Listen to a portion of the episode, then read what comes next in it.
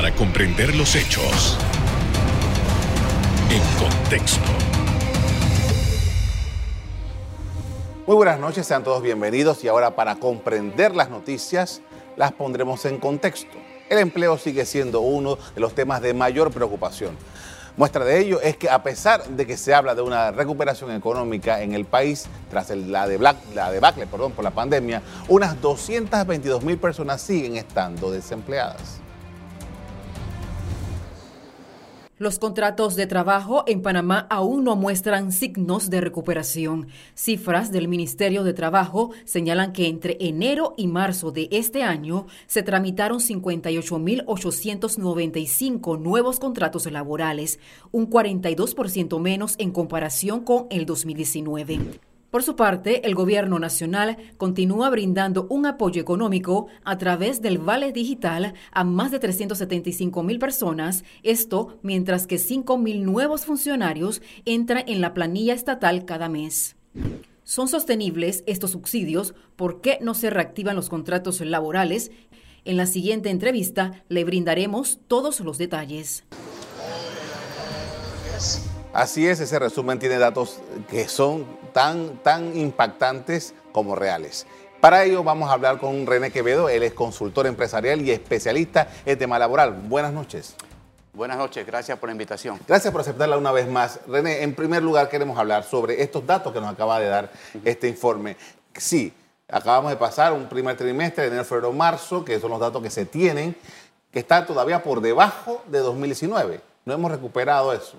No, no solamente por debajo, estamos muy por debajo. O sea, el año pasado la diferencia versus el 2021 de los nuevos contratos laborales era del 40%, ahora es del 42%. Eh, hoy tenemos la planilla estatal más alta de la historia y tenemos menos empleos formales, privados y públicos, que en el 2011.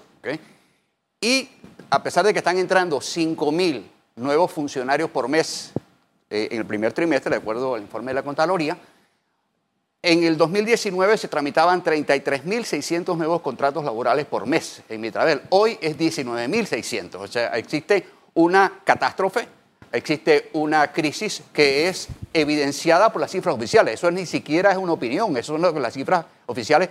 Eh, y básicamente la razón es que no hay confianza. No hay confianza para las inversiones en el país. Si no hay inversión privada, no habrá generación de empleo formal.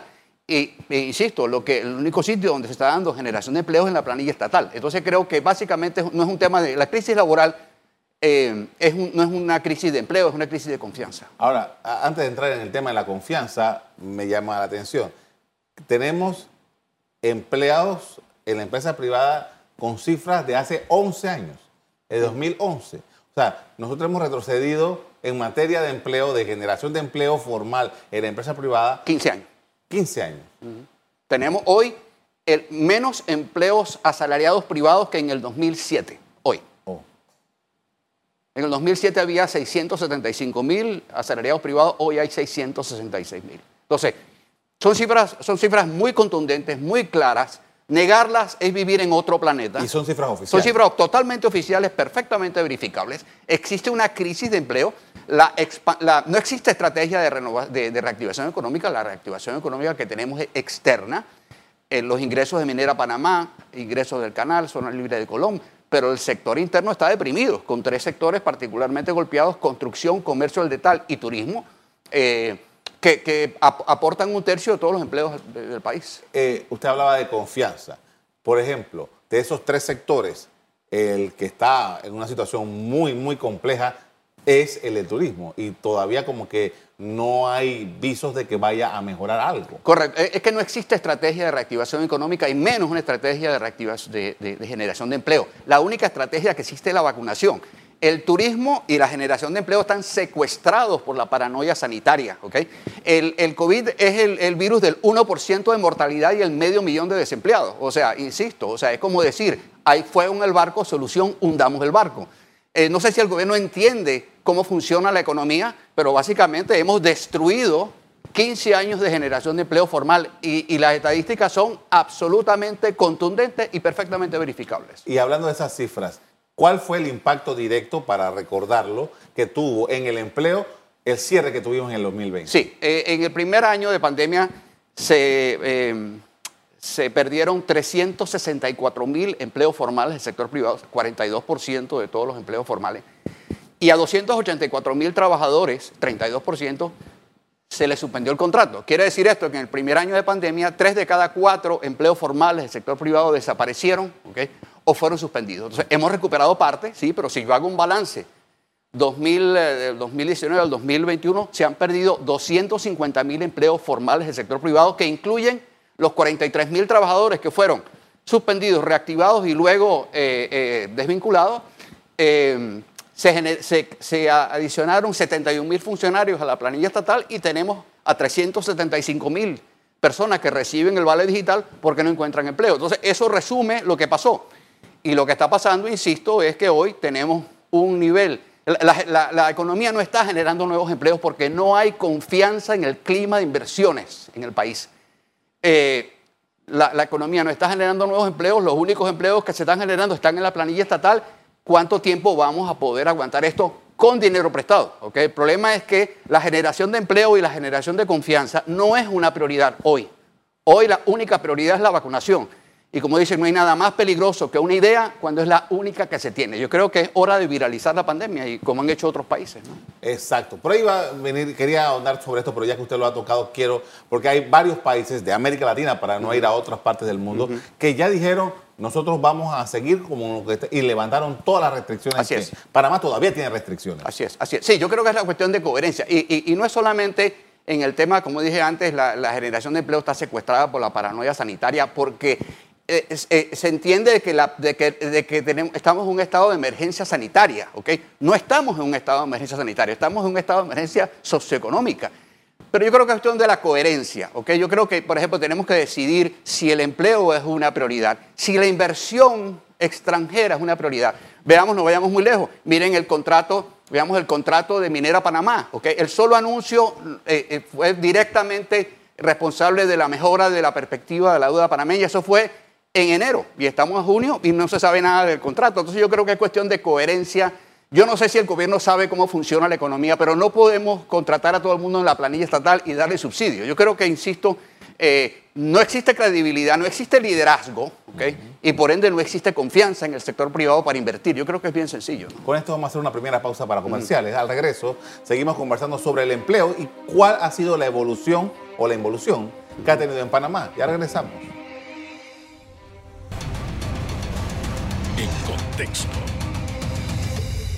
Estamos de regreso, hablamos con René Quevedo, que es consultor en temas laborales y estamos hablando sobre la situación del empleo en Panamá. Y hay varios señales de lo que usted estaba explicando hace un rato. El gobierno está evaluando mantener el tema esto de Panamá Solidario con el, vale digital por más tiempo. No se ha decidido, pero todo parece indicar que va a venir eso de nuevo. Todavía tenemos contratos suspendidos, todavía tenemos medias jornadas. O sea, Panamá eh, a pesar de todo lo que ha, sucedido durante todo este tiempo, todavía tiene situaciones de 2020. Sí, sí, no, definitivamente. El problema es que, insisto, generar empleo no es una prioridad. La prioridad es la vacunación, la única. Entonces, obviamente, estamos viendo el resultado de no hacer nada. Tan sencillo como esto. O sea, quiero llamar la atención a la contundencia de las cifras en materia de empleo formal. O sea, insisto, a pesar de que, están, de que tenemos la planilla estatal más alta de la historia, de que están entrando 5.000 funcionarios por mes, hoy promediamos 19.600 nuevos contratos laborales por mes en Mitradel y en el 2019 eran 33.600. Ahora, a mí lo que me llama la atención de esto, además de que sea la diferencia que hay de 33.000 a 19.000 hoy, es que se decía que el año 2019 era un año muy malo y que estaba en situaciones económicas muy, feas en Panamá. Si ese año malo todavía no lo hemos alcanzado. No. Ese año se generaron 378 mil empleos, pero solamente se agregaron a la economía 52 mil 40 empleos, todos informales. O sea, y de hecho, eh, eh, sin que me quede la más mínima duda, de los próximos tres años, eh, la, la, mayoría de los empleos que se van a generar serán informales. ¿okay? ¿Por qué? Porque estamos viviendo la paradoja de crecimiento económico y crisis laboral a la vez. Y la crisis laboral se está agravando y mientras la prioridad siga siendo sanitaria, se va a seguir agravando. Entonces yo creo que es cuestión de coherencia. Creo que tenemos que decidir si queremos inversión extranjera o no. Hoy la inversión privada no es una prioridad. La única eh, eh, estrategia que existe la vacunación. Y un vacunado más, un vacunado menos no me va a agregar un solo empleo a la economía. Entonces yo creo que es hora de decidir, insisto, eh, ¿valió la pena? ¿Valió la pena? ¿Ok? Medio millón de desempleados. ¿Valió la pena? Esa es la pregunta que tenemos que hacer. Y yo creo que tenemos que hacer, mira lo que hizo República Dominicana, un país muy parecido educativa y laboralmente hablando. En febrero dijo, eliminó todas las, las restricciones del COVID. Y en el primer trimestre metió 65% más turistas que en el 2019. O sea, data dura. Entonces yo creo que es cuestión de prioridades, ¿ok? Hoy la única prioridad es la vacunación, ¿ok? Y mientras la única prioridad sea sanitaria, ¿ok? La crisis laboral se va a seguir agravando. Ahora, hay un tema. Eh, según todas las encuestas que he estado viendo, hay una diversidad de encuestas por ahí eh, que hace la empresa privada, que hace medios de comunicación y hay otros grupos que están diciéndole al país la, principal preocupación que hay hoy día es. el empleo. Así es. Eh, pero el gobierno tiene esa misma, ese mismo pensamiento. No, definitivamente no, porque sigue viendo la prioridad como sanitaria, definitivamente. Para el gobierno la generar empleo en el sector privado no es una prioridad. La inversión privada no es una prioridad, ¿ok? Aquí están, es que las cifras del propio gobierno las demuestran de manera contundente. O sea, yo creo que entonces tenemos que, que entender, ver cuál es la prioridad. ¿A cuántos trabajadores humildes más habrá que masacrar hasta que entendamos que el enemigo no es el virus. El enemigo es el hambre. Entonces yo creo que, no sé, pareciera que, vamos a contratarlos a todos en la planilla estatal con préstamos. ¿ok? Entonces yo creo que es cuestión de, insisto, yo no sé si es que el gobierno no sabe cómo reactivar la, economía ni cómo generar empleo, este, pero se está haciendo de noche. Yo creo, ¿cuándo vamos a empezar a hacer de la generación de empleo la primera prioridad? Hoy no lo es. Ahora, eh, eh, lo que decía al principio, el hecho de que el gobierno esté pensando en mantener el vale digital por más tiempo y que todavía haya esto de la, que la jornada incompleta y todo eso, ¿es un signo de qué a su, a su, de, que, de que hemos sido incapaces de hacer que la economía genere empleos. La economía no está generando nuevos empleos. La pregunta es por qué. ¿Por qué no hay confianza en el sector privado para invertir? Sencillo, las estadísticas de Mitradel son simplemente el reflejo de que no hay inversión privada y que no hay confianza. Entonces, eh, ¿qué estamos esperando? No sé, ¿ok? No sé. Ahora, tenemos un número, usted lo ha planteado aquí muchas veces que hemos hablado sobre esto, tenemos un número importante de personas que están trabajando en la informalidad. Sí. Y, tal parece que mientras, políticamente, mientras haya gente ganando dinero, como sea, pero que esté ganando dinero, entonces es un problema que, que no se mira ¿Por qué tenemos que preocuparnos porque no hay empleo formal? Sí, porque si nosotros no generamos empleo formal, la caja del Seguro Social está condenada a muerte, hagamos lo que hagamos. Cada dólar de salario privado aporta 26 centavos a las finanzas del Estado a través de cotizaciones en la caja del Seguro Social, eh, eh, impuestos sobre la renta y seguro educativo. Solamente el 17% de los informales cotiza. Ahora bien, definamos quiénes son los informales. Los informales son los empleados sin contratos laborales, los independientes, aunque coticen a la caja del Seguro Social y paguen impuestos, yo soy informal, ¿ok? Los patronos con menos de cinco trabajadores, las empleadas domésticas y los trabajadores familiares. Ese grupo, ¿verdad? De, de, personas, ¿ok? De trabajadores han sido, son y seguirán siendo el motor del empleo en el país. Entre el 2010 y el 2020 ellos aportaron 92% de todos los empleos, en nuevos empleos del país y el otro 8% fueron aumentos de la planilla estatal. Entonces, eh, eh, insisto, el problema, el, problema es del colapso del empleo formal, que es básicamente donde tenemos el problema. Yo pongo como referencia a México. Nosotros perdimos 364 mil eh, empleos y México, que tiene 33 veces, 30, veces más población y 33 veces em, menos más empleo, ¿ok? ellos perdieron 647 mil. Nosotros perdimos 364 mil. O sea, la, la proporción de empleo formal que se perdió es muy grande y el problema es que es, más, es mucho más difícil recuperar empleo formal porque requiere inversión que el empleo informal. La, la, reactivación del empleo, la generación del empleo en los próximos 2, 3, 4, 5 años, a menos que hagamos algo rápido, va a ser informal, porque así ha sido en los últimos 10 años. Ahora, eh, entiendo que la población económicamente activa en Panamá estamos hablando de 2 millones y sencillo de personas.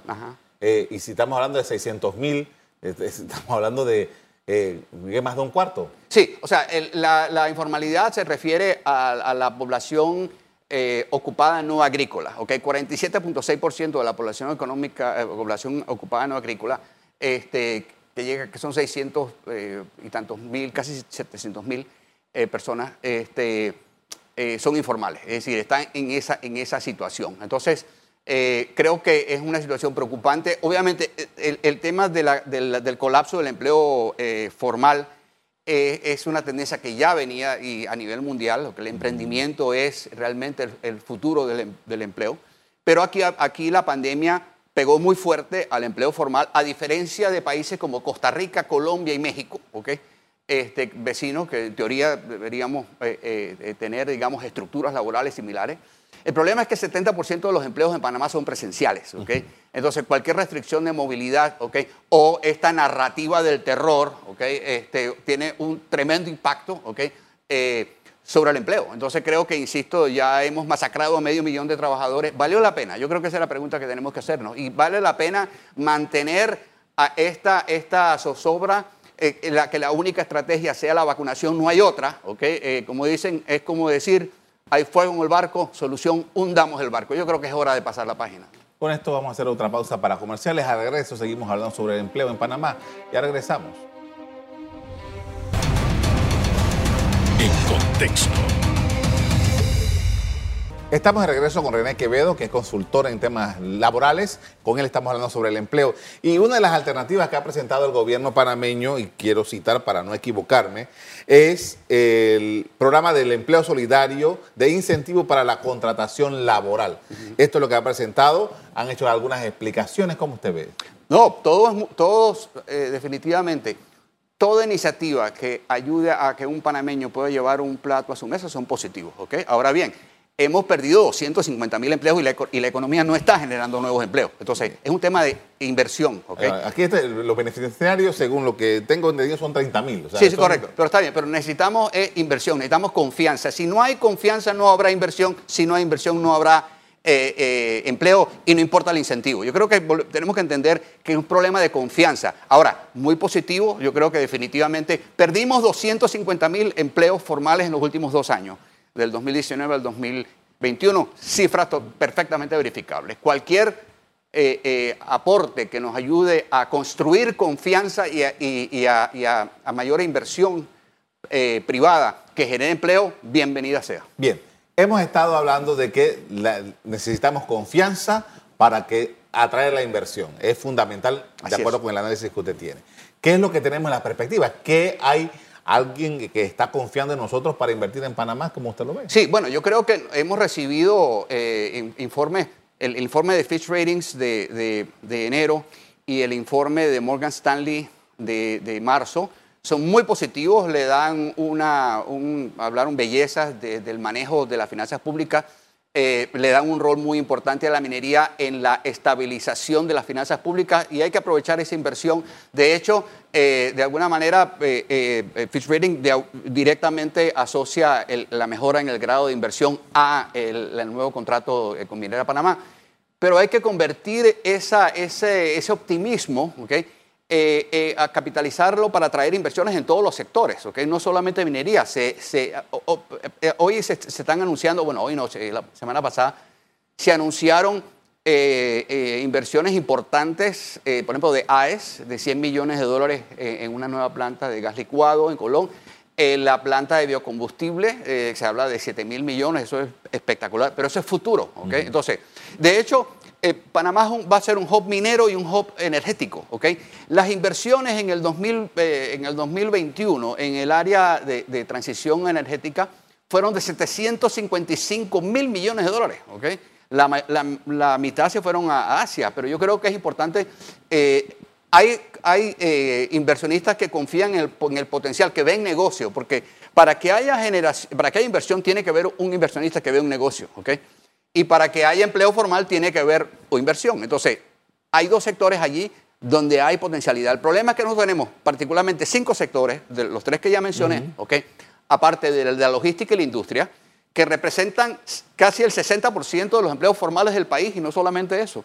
Contratan a dos de cada tres trabajadores que tienen escolaridad inferior a los 12 años. y tenemos un problema muy grave de desempleo en trabajadores de baja escolaridad. ¿Cómo hacemos? de alguna manera se ha perdido la confianza de los inversionistas en esos sectores. Y entonces, ¿cómo hacemos para aprovechar este, llamémoslo así, este viento de cola de estos, estas bancas de inversión y estas calificadoras de riesgo para atraer inversión hacia esos sectores que son realmente el corazón del sector interno, que es donde está realmente el grueso del empleo. Sí, porque eso que usted acaba de mencionar, de esos, esos, esas grandes eh, compañías, ellos, ellos, primero que no generan mucho empleo y segundo que es altamente tecnificado. Así es, sí, efectivamente, sí. Pero proyectan una imagen de Panamá como país seguro para invertir. De hecho, eh, JP Morgan eh, nos acaba de calificar como la tercera economía menos riesgosa para invertir. ¿okay? Pero lo más interesante es que Morgan Stanley eh, eh, aconsejó a sus clientes invertir en deuda panameña